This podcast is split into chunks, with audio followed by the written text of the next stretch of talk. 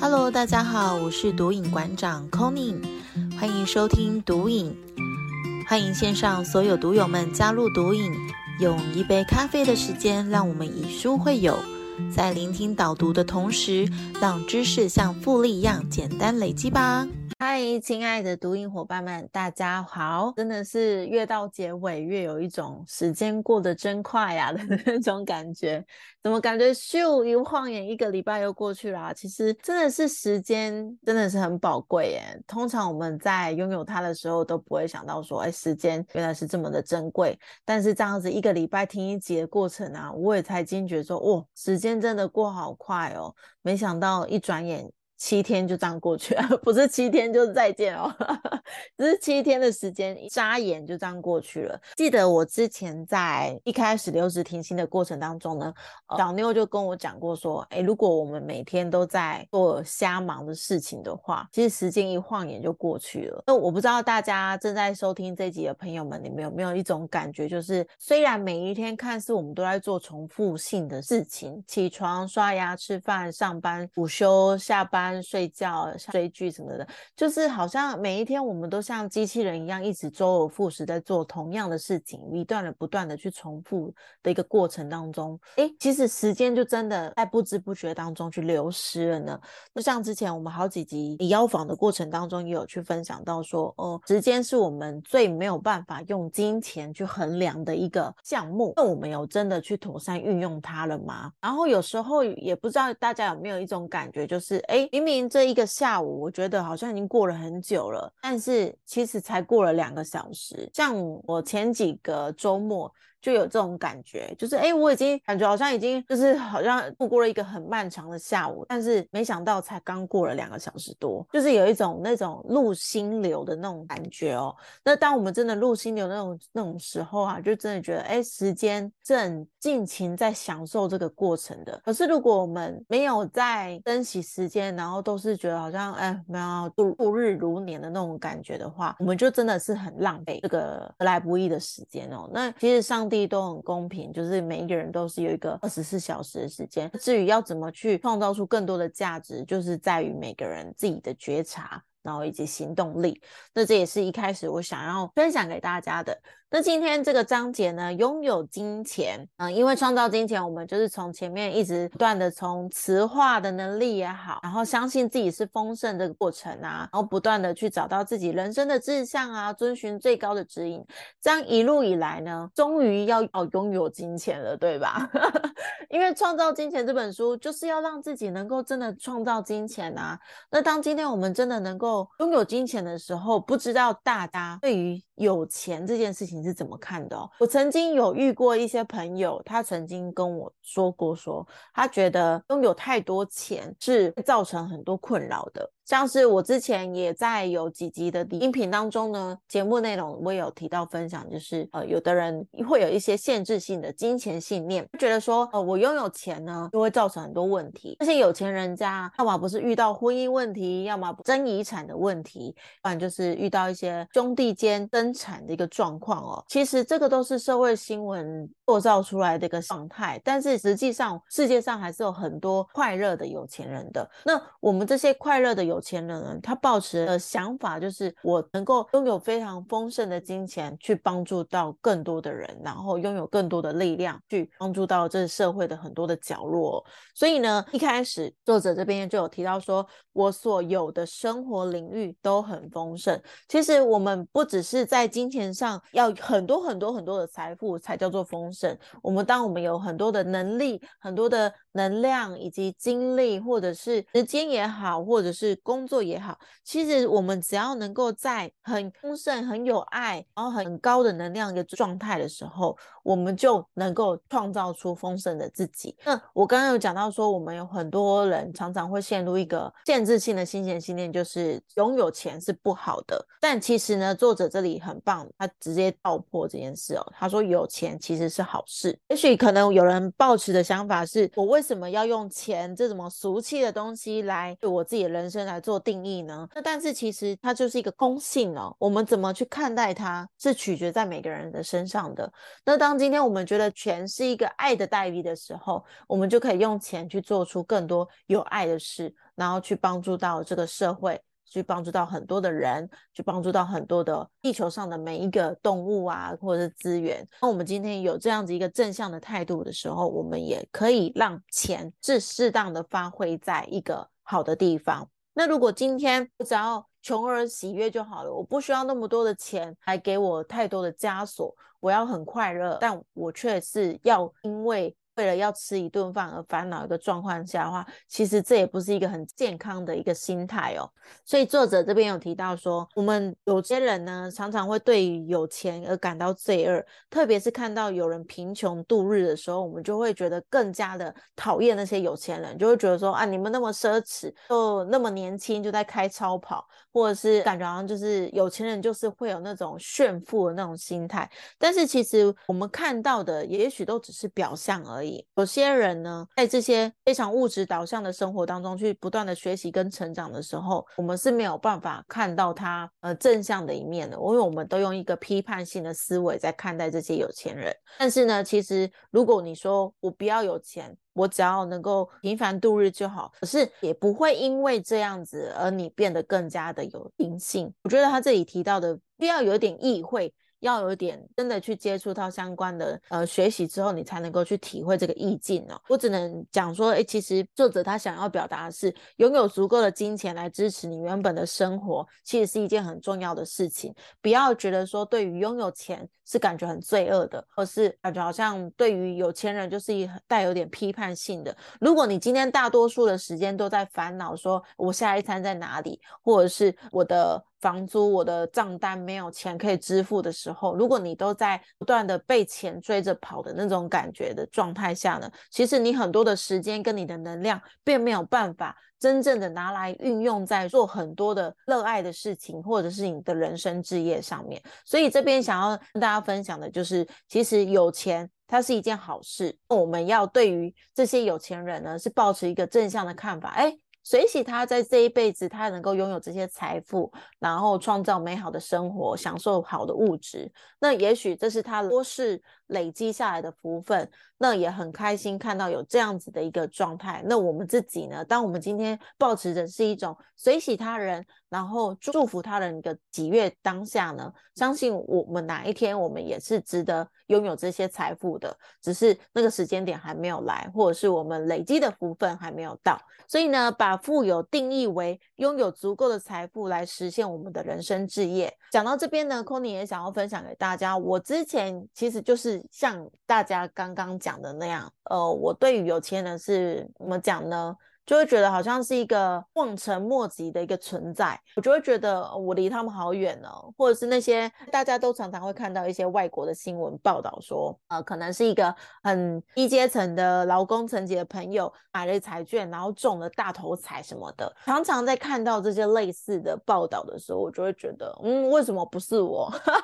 相信大家都会有这种感觉吧？为什么人家买一罐养乐多就动了发票头奖，然后或者是这个人，他只是想。说哎，经过一下彩券行，然后突然突发奇想去买了一下彩券，还是电脑选号，结果就中大头奖了。为什么不是我呢？其实当我们有这种想法的时候，就是一个匮乏的心理了。像上一集欣喜和谐这个过程当中，呃 c o n y 也有分享到说，呃，当我们如果是内在保持着那种匮乏的心理的话，宇宙可能就会不断的去听到我们不要钱这件事情，因为我们会觉得说，哎。他离我好远，或者是我不配得拥有这些钱，或是拥有钱是很罪恶的，或者是哎突然得到一笔意外之财，他也留不住啊什么的，或是富不过三代，常常大家都会耳熟能详的，然后就会觉得说，嗯，对啊，那其实我也不需要这么多钱。那当你的潜意识这样告诉你的时候，你也在传递这样的讯息给宇宙，那宇宙其实就会一直不断的去接受到说，哦，你不需要这么多钱的讯息，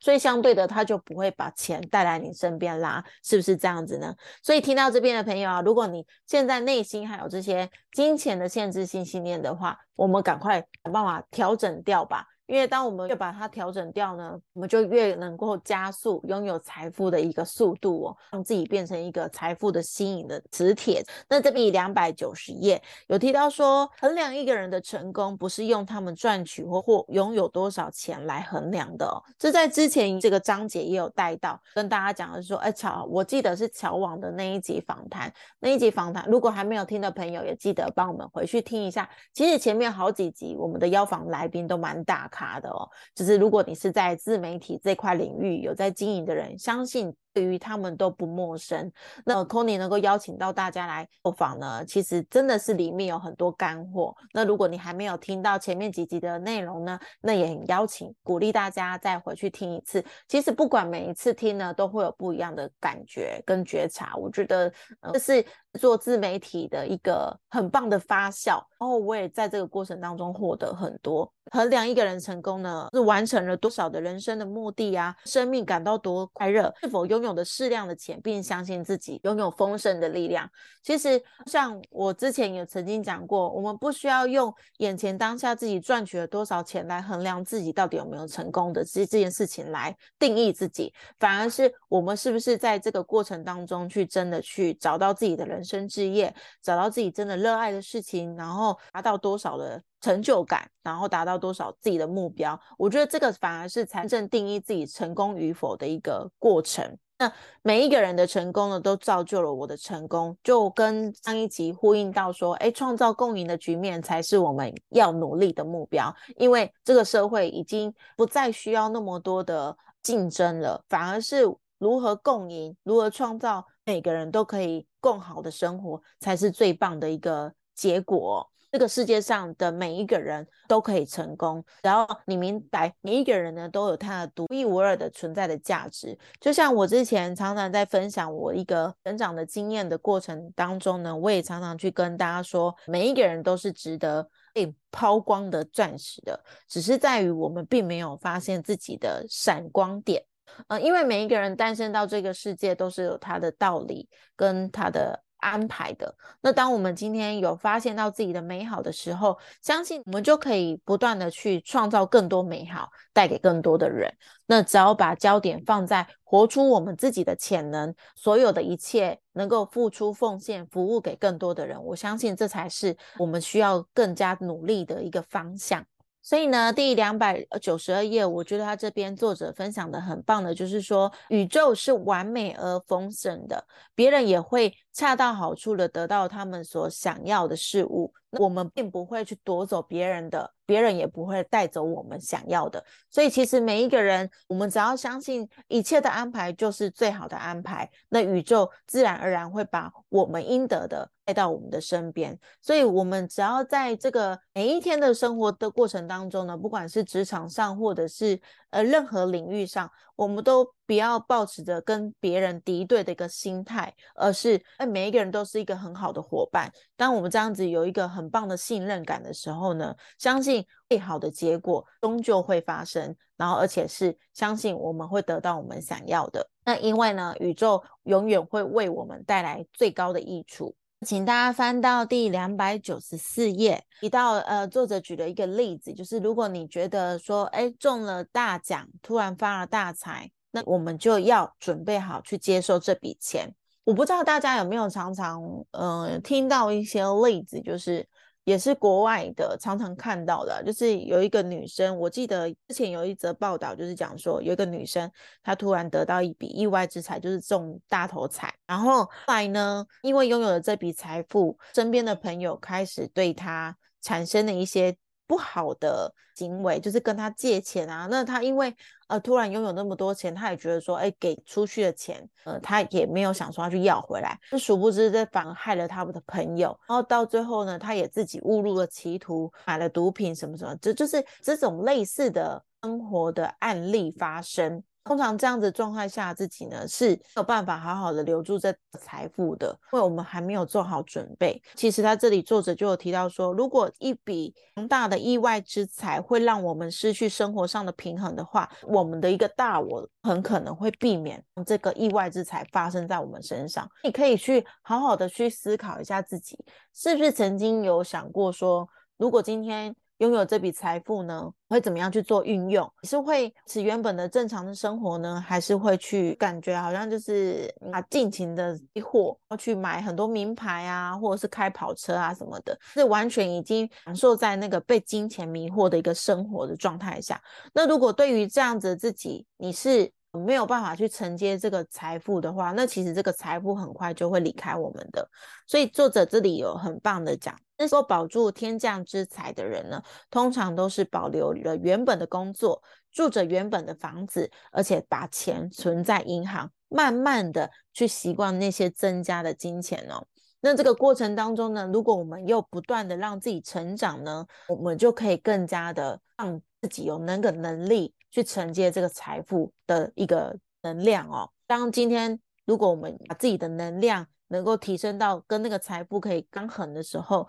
相信我们就可以让这笔金钱呢，能够得到一个很好的运用。这里作者有讲到说，呃，金钱呢是为了自己和他人带来美好的源头。那当我们有钱的时候，要把你的金钱当做是一个创造美好的源头哦，把这个钱视作于开创更高。目的的一个潜在的能量，把它解读成说，今天我拥有这笔财富，我就可以有更有力量的去做更多。有意义的事情，像是帮助更多没有钱吃饭的小朋友啊，救助更多的流浪动物，或者是奉献给地球的资源，让他们去打造一个更好的生活环境，然后去维持这个地球上的一个运转。那我觉得，哎，拥有财富它并不是一个完全的是负面的观感，而反而是是一个象征爱的代币，一个付出爱的一个能力的赋予一个附加价值。我觉得作者这边最棒的就是他提到说，银行的存款或皮夹中的现钞呢，是等待。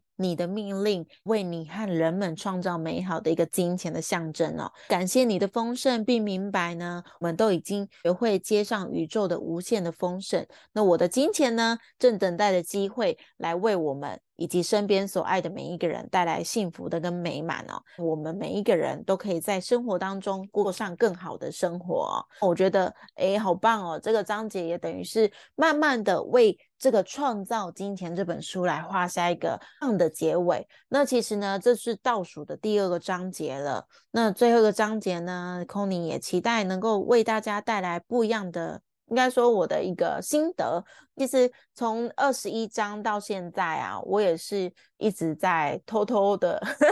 应该说光明正大的跟大家分享了我的成长过程，然后跟我一些生活经验。然后以及我读完了之后的一些收获，那这样子的一个聊天的过程当中，虽然都只有我一个人在讲，但是是一种讲出来的话是真的很有力量的。我也是一直在不行当中一直在肯定自己，然后诶，越读到这本书越到结尾，我会真的是觉得，嗯，就是很肯定现在自己正在做的事情，然后也很感谢有这个机会为大家来做这本书的导读。那最后呢，就是也是邀请大家一起来做他这个章节的练习。我觉得这这几个问句很棒哎，因为我刚刚就是想说，哎，看了一下后面，那这本书的每一个章节，我觉得它都算是一个可以让大家列下行动方案的一个机会哦。呃，我也打算就是让自己再重新再来审视一次每一个章节的呃课后练习，给我们一个不断的觉察。那我来跟大家来附送一下这一个章节的练习的内容有什么？一，你希望多少钱可以花在玩乐和享受上？二，你希望有多少存款？三，你希望你的个人净值是多少？净值就是你的净资产。四，你期望的年收入是多少？五，在未来的一两年当中。你希望用钱来做什么呢？那在清单列出你所有想要做的事情。六，从刚刚的那个问题当中呢，挑选出一个你最想做的事情来完成。等一下要问你的问题。第一个呢，就是这件事情呢，如何为你带来更高的益处？然后列出三个以上不同的方法。然后第二个呢，就是拥有这样的事物呢，如何？为人们来带来更高的益处，列下以三种以上的方法。我刚刚讲的这些问题啊，我觉得很棒，就是为大家来开启二零二三年的一个很棒的开头。就是也是让大家去审视一下自己，说，哎，我的目标，我的金钱目标，在我的冰山上的这个能量呢，我要达到多少的状态，然后让自己有一个年目标的期许。我觉得这是一个你这一年的努力的方向，因为毕竟我刚刚一开始有讲到嘛，就呃，我们每一个人的时间都是很公平的，那如何去创造更多的价值？然后体现出更好的自己，那我觉得设定目标这是一个很棒而且很重要的环节。那也期许大家都能够在未来的这个二零二三年的过程当中呢，去达到这样子一个年收入的目标啊，或者是存款上的目标，我觉得都是一个很棒的。自己很棒的一个前进的一个过程，那也期许每一个人空姐都可以跟大家一起，就是迈向更好的自己。然后也期待大家下一集节目，我们就是最后一个章节的导读喽。如果你已经有从第一集就听到现在的，也持续就是好好的完成最后的一集的聆听，那也期待我们最后一个章节来线上相聚喽。大家下一集节目见，拜拜。